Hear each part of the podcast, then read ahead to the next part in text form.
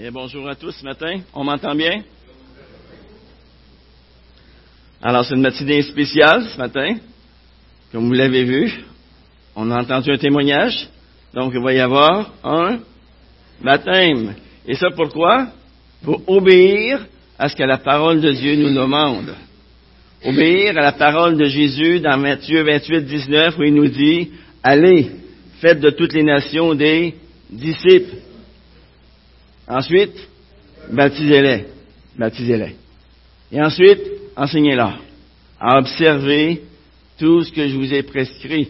Et ce qui est intéressant, c'est que tout de suite après, Jésus va dire, et voici, je suis avec vous. Jusqu'à jusqu'à quand? Jusqu'à la fin des temps. Et dans l'éternité. Alors, c'est intéressant, hein? Dans le monde dans lequel on vit aujourd'hui, eh bien, nous mettons beaucoup d'emphase sur la recherche. Avez-vous remarqué? Par exemple, on recherche des remèdes aux différentes maladies. Et on recherche même l'élixir qui nous permettrait de vivre éternellement sur cette terre. On la recherche toujours. Mhm. On est aussi à la recherche du bonheur. Hein? On cherche la fortune vite faite. Et pour cela, eh bien, on fait la file pour pouvoir s'acheter des billets de loto. On recherche la gloire. On recherche aussi la popularité. Dans quel but? Bien souvent, afin de se démarquer des autres. Et dans d'autres domaines, eh bien, on recherche des gisements d'or, euh, des gisements de pétrole, euh, on recherche des trésors cachés, on recherche aussi des sources de vie ailleurs dans notre galaxie. Mais même si tout cela peut nous paraître euh, très, très, très passionnant, il n'y a rien de comparable avec la recherche la plus importante au monde, qui est la recherche de l'éternel. Dans la parole de Dieu, dans le livre d'Osée, dans Osée chapitre 10, verset 12, c'est marqué en gros titre ici, il est temps de chercher l'éternel. Devant une telle parole, eh bien, il y a plusieurs questions qui se posent. Et j'aimerais ce matin en regarder quelques-unes avec vous. La première question qui se pose est celle-ci. À quelle occasion cette parole, il est temps de chercher l'Éternel, a-t-elle été prononcée? Eh bien, comme vous le savez sans doute, dans l'Ancien Testament, le peuple d'Israël était appelé le peuple de Dieu. Dieu l'avait choisi tout exprès afin qu'il devienne le témoin de Dieu auprès des autres nations du monde.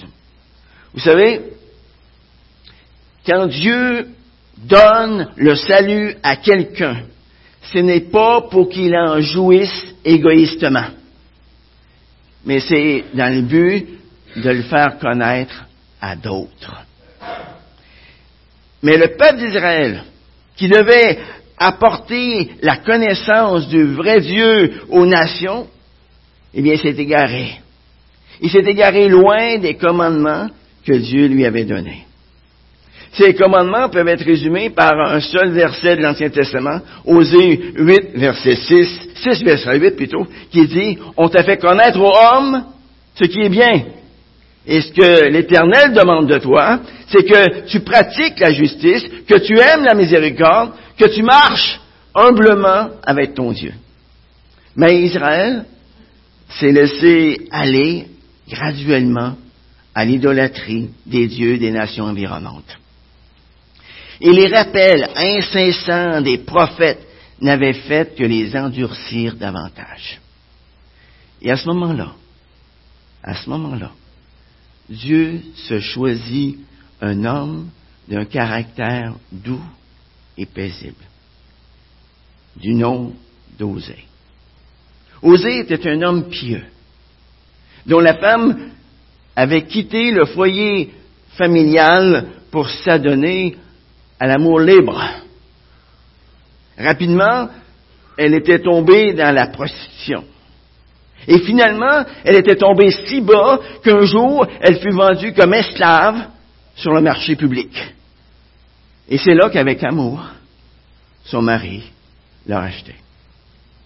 quels pouvaient être les sentiments d'Osée lorsque sa femme se prostituait?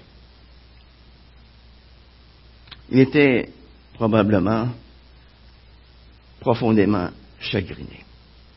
Son cœur devait être en miettes. Il devait ressentir non seulement de la tristesse, mais aussi de la colère. Après tout, Osée était un homme la même nature que nous. Eh bien, Dieu va se servir des sentiments de cet homme pour exprimer ses propres sentiments envers son peuple qui l'a trahi. Dieu appelle Osée et lui dit, je veux que tu ailles dire à mon peuple les sentiments de répulsion que m'inspire leur péché. Je veux que tu ailles leur dire. Ils sont pour moi ce que les prostitutions de ta femme ont été pour toi. Je veux que tu ailles leur dire que même s'ils sont tous égarés, je les aime et je les cherche encore. Et avant que le jugement ne tombe sur eux, va leur dire de ma part, il est temps de chercher l'Éternel. Vous savez, il y a plus de 2700 ans qui ont passé depuis cette parole célèbre d'Osée 10, verset 12. Mais je crois que si on devait chercher dans la Bible une parole qui s'adapte aussi parfaitement bien au temps dans lequel nous vivons, on n'en trouverait sûrement pas de meilleure que celle-là. Mais dites-moi, est-ce que le monde d'aujourd'hui manque d'informations sur la volonté de Dieu à son égard? Est-ce que vous croyez que le monde d'aujourd'hui manque d'informations? Eh bien, vous le savez sans doute, la Bible contient 66 livres. Et les derniers livres de la Bible ont été rédigés il y a à peu près 2000 ans. La Bible est le premier livre qui est sorti de l'imprimerie de Gutenberg aux alentours de 1450. Et on estime qu'il y a plus de 2,5 milliards d'exemplaires de la Bible qui sont répandus aujourd'hui à travers le monde. Présentement, la Bible est traduite en 2454 langues. Et environ 40 millions d'exemplaires de la Bible sont vendus à chaque année. Ça, c'est sans compter tous les téléchargements de la Bible qu'on peut faire sur nos ordinateurs ou sur nos téléphones intelligents. Est-ce que vous croyez que le monde d'aujourd'hui manque d'informations? Non. Et vous remarquerez, chaque histoire de la Bible, chaque exhortation, chaque avertissement a été écrit pour nous servir d'exemple, pour nous avertir. Nous, pour qui la fin des temps, la fin des siècles est arrivée. Mais tout comme la femme d'Osée, le monde d'aujourd'hui cherche le bonheur à la mauvaise place. Il ne le cherche surtout pas dans la Bible. Il y a une deuxième question qui peut se poser face à cette parole, il est temps de chercher l'Éternel. C'est pourquoi Pourquoi devrions-nous mettre toute notre énergie à chercher l'Éternel.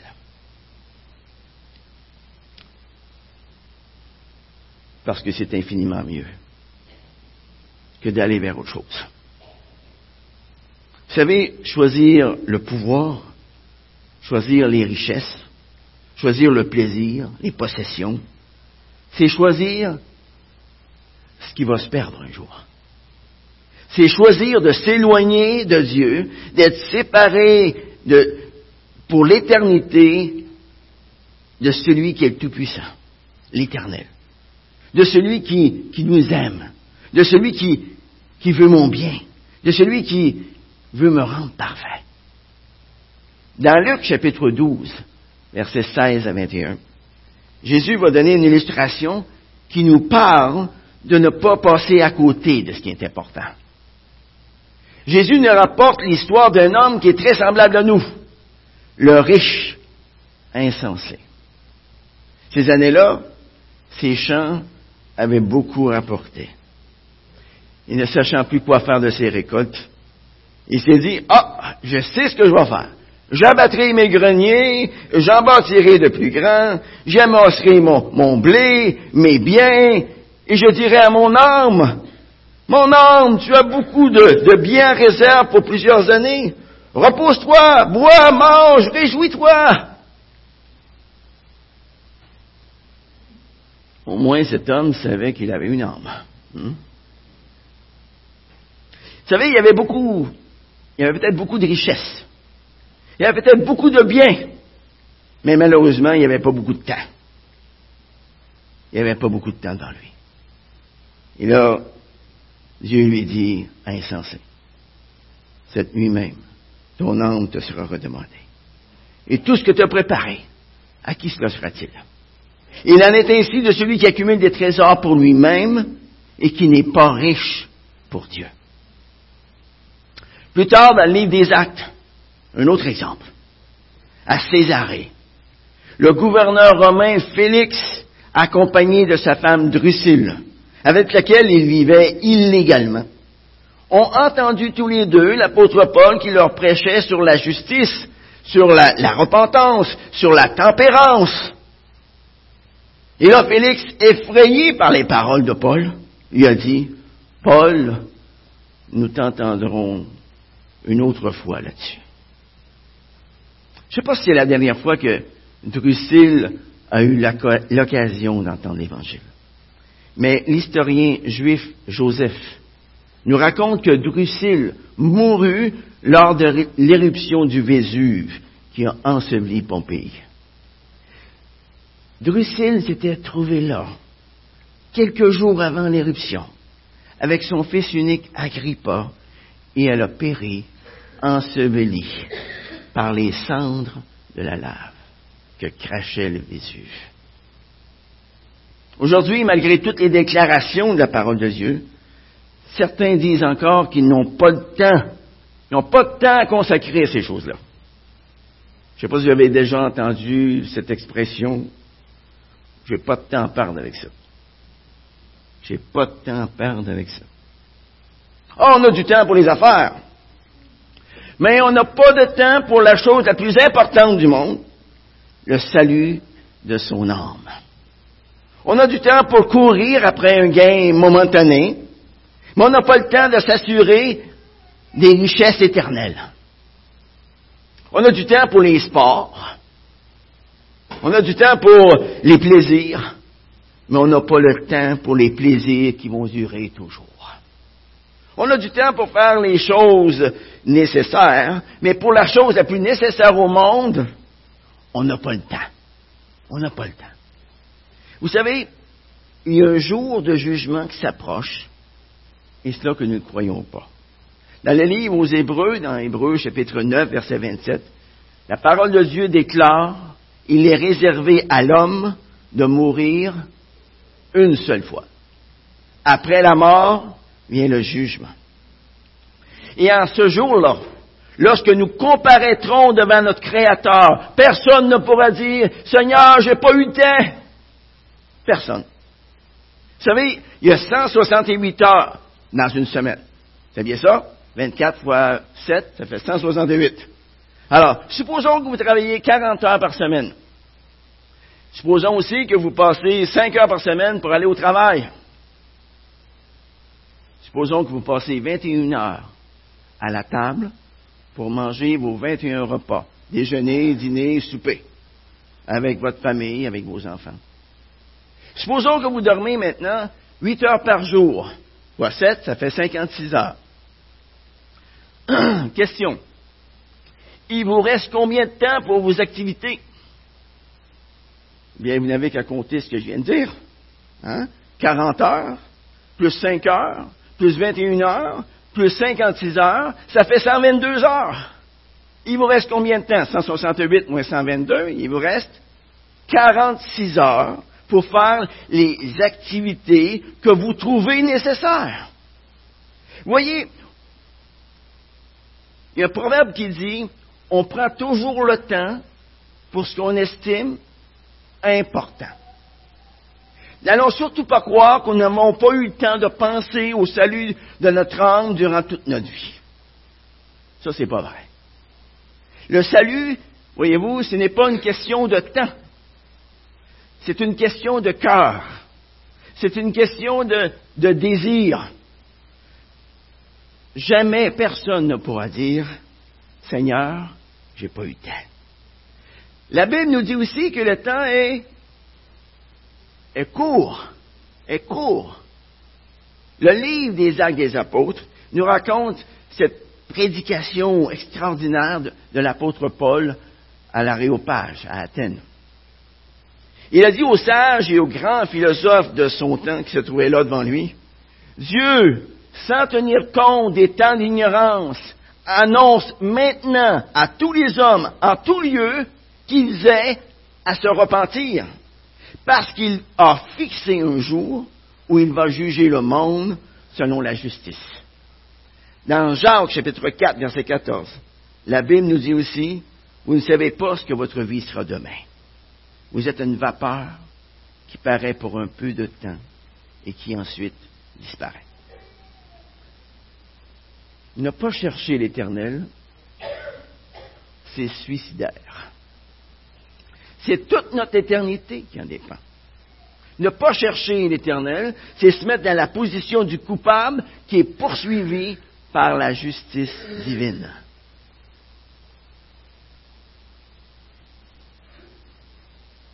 Certains peuvent dire, mais qu'avons-nous fait pour être poursuivis par la justice divine? Eh bien, la Bible nous dit que nous avons tous péché. La Bible nous dit dans, Romains chapitre 3, verset 10, il n'y a pas de juste, pas même un seul. Tous sont égarés, tous sont pervertis. Il n'y en a aucun qui cherche le bien. Et dans Romains 3, 23, il dit, il n'y a pas de distinction. Tous, tous ont péché, sont privés de la gloire de Dieu. Nous sommes tous coupables d'avoir violé la loi de Dieu. Nous méritons tous d'être séparés de Dieu pour l'éternité. Mais alors, que pouvons-nous faire? L'apôtre Paul a dit, c'est une parole certaine et entièrement digne d'être reçue. Jésus est venu dans le monde, pourquoi Pour sauver des pécheurs dont je suis le premier. Vous savez, il y a un, élément qui est intervenu il y a 2000 ans à la faveur de l'humanité. Il est écrit, au temps marqué, Christ est mort pour nous. Christ est mort pour nous. Je me rappelle, il y a une cinquantaine d'années, j'avais beaucoup de difficultés à trouver le sommeil. Je ne me sentais pas du tout en règle avec Dieu. Et bien souvent, j'avais peur de m'endormir le soir, de peur de ne pas me réveiller, ou plutôt de me réveiller à mauvaise place. J'étais paniqué face à l'éternité qui s'ouvrait devant moi, parce que je n'étais pas prêt à rencontrer Dieu. Le jugement de Dieu planait au-dessus de ma tête. Puis un soir de décembre 1973, Dieu est intervenu dans ma vie. Il m'a ouvert les yeux spirituellement parlant et j'ai compris tout ce que Dieu avait fait pour moi à la croix. Tout ce qu'il avait fait pour moi. Lorsque Jésus était crucifié à la croix, il s'est écrié, Mon Dieu, mon Dieu, pourquoi m'as-tu abandonné? Savez-vous pourquoi Jésus a crié cela? Parce qu'il s'était chargé de mes péchés. Parce que mon jugement venait de l'atteindre, lui.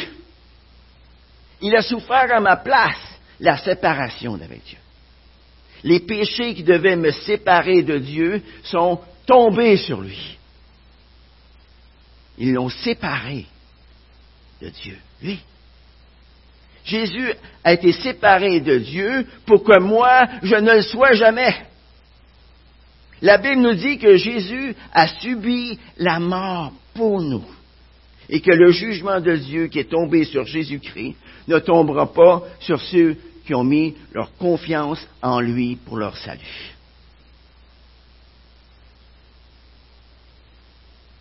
Jésus a été mon substitut.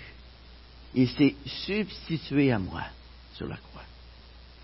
Lorsqu'en décembre 1973, j'ai confessé à Dieu ma misère, lorsque je me suis repenti de mes péchés, lorsque j'ai abandonné mon ancienne vie, lorsque j'ai compris que Jésus était mort à la croix pour moi, lorsque je l'ai invité à entrer dans ma vie pour qu'il la transforme, Dieu m'a dit par sa parole en Romains 8, 1, il n'y a plus maintenant aucune condamnation pour toi, car tu as mis ta confiance en Jésus pour ton salut. Qu'est-ce que ça veut dire? Ça veut dire que la justice de Dieu a été accomplie en ce qui me concerne. Dieu ne tient plus compte de mes péchés passés, présents et à venir. Parce que Jésus-Christ les a portés. Il les a payés à ma place sur la croix. Il y a une troisième question qui se pose face à cette parole. Il est temps de chercher l'Éternel. Et celle-ci, quand faut-il chercher l'Éternel? Dans l'Épître aux Hébreux, à trois reprises, au chapitre 3 et 4, il est écrit Aujourd'hui, si vous entendez sa voix, n'endurcissez pas vos cœurs. Dans 2 Corinthiens 6, 2, la parole de Dieu est encore claire, encore plus claire. Il est écrit Maintenant, c'est le temps favorable. Maintenant, c'est le jour du salut. Mes amis, nous qui vivons dans un monde qui est mûr pour le jugement, nous savons que d'un moment à l'autre, le jugement peut arriver. Il est temps de chercher l'Éternel pendant qu'il se trouve. Demain sera peut-être trop tard. Une quatrième question qui se pose est celle-ci. Mais où trouver l'Éternel? Est-ce que Dieu est introuvable? Est-ce qu'il est inaccessible aux êtres humains? La Bible nous dit que c'est à la croix du calvaire qu'il se trouve. C'est là que Dieu, devenu homme en Jésus-Christ, nous a rencontrés. Il a fait tout chemin pour venir nous rencontrer. Et la croix de Golgotha, la croix du calvaire, est le point de rencontre entre l'homme et Dieu. Qu'est-ce qu'on doit faire pour le rencontrer? Eh bien, nous devons saisir la main que Dieu nous tend, avec des sentiments de repentance et de foi sincère. Dieu a fait une promesse dans la Bible. Hein? Je me laisserai trouver par celui qui me cherche de tout son cœur. C'est simple. Je me laisserai trouver par celui qui me cherche de tout son cœur. Ainsi, à l'instant même, alors que vous êtes assis dans cette salle, que vous, que vous écoutez l'offre que Dieu vous fait, vous pouvez saisir sa main par la foi. Par la foi ce matin. Vous pouvez vous approcher de la croix du calvaire. Vous pouvez vous repentir de vos péchés. Et vous pouvez lui dire, Seigneur, je te donne ma vie. Je veux devenir un nouvel homme, une nouvelle femme. Je veux devenir ce que toi tu veux que je sois. Je veux que tu changes ma vie. Si vous faites cela avec sincérité et avec foi, vous pouvez être certain que Dieu va exaucer votre prière. Dieu va vous donner la vie éternelle. Une cinquième question qui se pose est celle-ci. Comment saurais-je que j'ai la vie éternelle? Comment je vais le savoir? Hein? Vous allez le savoir parce que Dieu le dit. Simplement. Mais j'entends pas de vous, hein? C'est vrai. Mais Dieu nous parle par sa parole. Saviez-vous que la Bible est la lettre d'amour de Dieu envers l'homme? C'est sa lettre d'amour pour nous. Supposons que la semaine passée, le facteur soit venu déposer dans ma boîte aux lettres une lettre écrite de la main même de Dieu. Une lettre qui me disait, Gilles, par ta foi en Christ, tu es pardonné, tu es sauvé. Est-ce que j'aurais plus d'assurance aujourd'hui à cause de ça? Non. Non. La Bible est la lettre de Dieu. Et c'est exactement ce qu'elle me dit depuis 45 ans, depuis que je la lis. C'est exactement ce qu'elle me dit. Vous savez, ce qui me sauve, c'est pas l'intensité émotive que je peux ressentir. C'est la simple foi en la parole de Dieu. Puisque Dieu l'a dit, eh bien, je le prends au mot. Je le crois, c'est tout. Savez-vous ce que Dieu me demande? C'est de simplement croire ce qu'il me dit. C'est tout. Par exemple, quand Dieu nous dit que nous sommes des pécheurs, que nous devons nous repentir de nos péchés, devons lui dire, Seigneur, c'est vrai, je suis pécheur. Quand Dieu condamne la manière dont nous vivons, devons lui dire, Seigneur, j'accepte ta condamnation sur mon genre de vie. Quand Dieu nous dit, je t'aime, devons lui dire, Seigneur, je le crois. Et quand Dieu dit, j'ai donné mon fils pour toi, nous n'avons qu'à dire, Seigneur, merci infiniment. Merci infiniment. Je ne le méritais pas. Mais par la foi, je le reçois comme mon sauveur, comme le maître de ma vie. Et à ce moment-là, il y a un miracle qui se produit. Il y a littéralement un miracle qui se produit.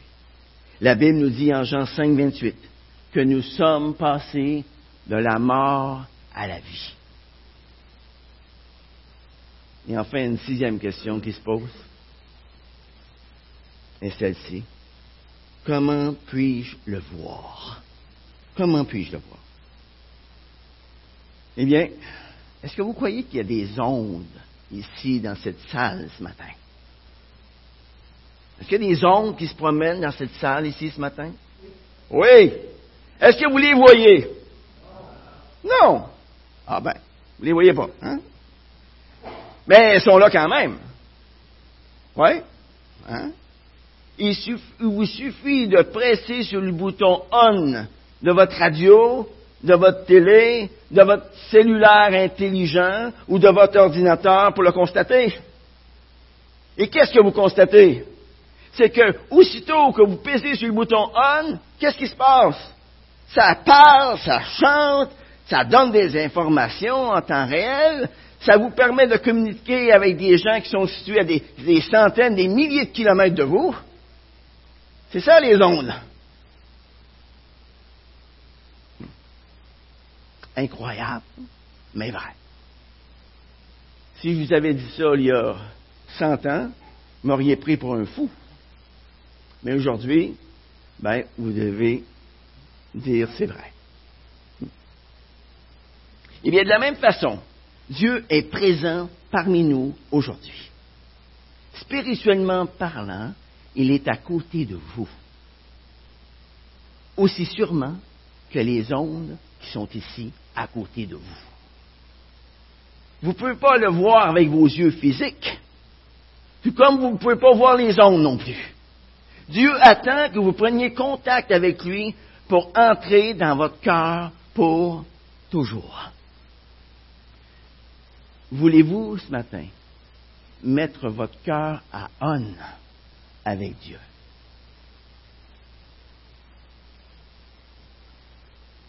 Si vous le faites, il va y avoir certaines choses qui vont se produire. Selon ce que la Bible nous dit dans Romains 5, verset 5, l'amour de Dieu à ce moment-là sera répandu dans vos cœurs par le Saint-Esprit qui vous sera donné. Et à ce moment-là, vous pourrez petit à petit regarder les changements que Dieu va opérer dans votre vie. Votre façon de penser va changer. Vos paroles vont changer. Vos actions vont changer. Vos attitudes vont changer. Tout va changer. vous, ne regarderez plus les choses de la même façon. Quand le Seigneur entre dans une vie, tout doit renaître. Tout s'épanouit. Il y a un merveilleux chant là-dessus. Quand le Maître vient, tout doit renaître. Tout s'épanouit. C'est un chant que j'ai appris au début de ma vie chrétienne et je l'ai gardé dans ma tête tellement il est beau. Tellement il est vrai aussi. Quand le Maître vient, tout doit renaître, tout s'épanouit. Ça, c'est la puissance de Dieu.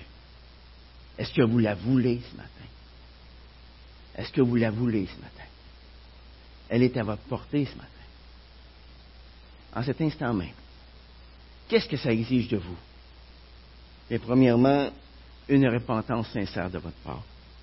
Deuxièmement, la confession de vos péchés à Dieu. les péchés que vous connaissez. Et troisièmement, la foi que vous décidez de mettre en Jésus seul pour votre salut. Que veux-tu faire ce matin? Face au salut que Dieu t'offre? Veux-tu croire ce que Jésus-Christ a fait pour toi à la croix? Jésus a dit, venez à moi, vous tous qui êtes fatigués et chargés, vous donnerez du repos. Eh bien, va à lui ce matin si tu ne le connais pas. Va à lui. Avec tous tes ennuis, avec toutes tes difficultés, avec tous tes péchés. Dieu est prêt à t'accepter tel que tu es. Mais il ne veut pas que tu restes dans l'état où tu es. Il ne veut pas. À la porte d'un cœur ce matin, Jésus frappe. Il frappe à la porte. Si tu veux ouvrir la porte de ton cœur à Jésus, que tu ne l'as pas déjà ouvert auparavant, eh bien, je t'invite à prier avec moi cette prière. Alors, fermons nos yeux. Fermons nos yeux. Baissons nos têtes. Seigneur, tu m'as parlé ce matin. Et je sais que je suis un pécheur qui est perdu. Perdu sans toi. Je sais que j'ai besoin de ton pardon. Et je regrette tout le temps perdu où j'ai voulu n'en faire qu'à ma tête. Seigneur, je te demande pardon pour ma vie de rébellion, ma vie de péché. Seigneur, je te remercie parce que tu es mort pour moi la croix, pour mes péchés. Et en ce moment même, Seigneur, je vais t'inviter à entrer dans ma vie afin que tu la transformes, afin que tu deviennes non seulement le sauveur de ma vie, mais le Seigneur de ma vie. Seigneur, je te remercie. Merci, Seigneur. Merci pour chacune de tes promesses. Merci pour ton merveilleux salut. Et alors que nos têtes sont baissées ce matin, nos yeux sont fermés, est-ce qu'il y a quelqu'un ici dans cette salle qui a fait cette prière avec moi? Cette prière de repentance, cette prière de foi. N'avez qu'à lever la main pour le signaler. J'aimerais prier pour vous après. Juste à lever la main.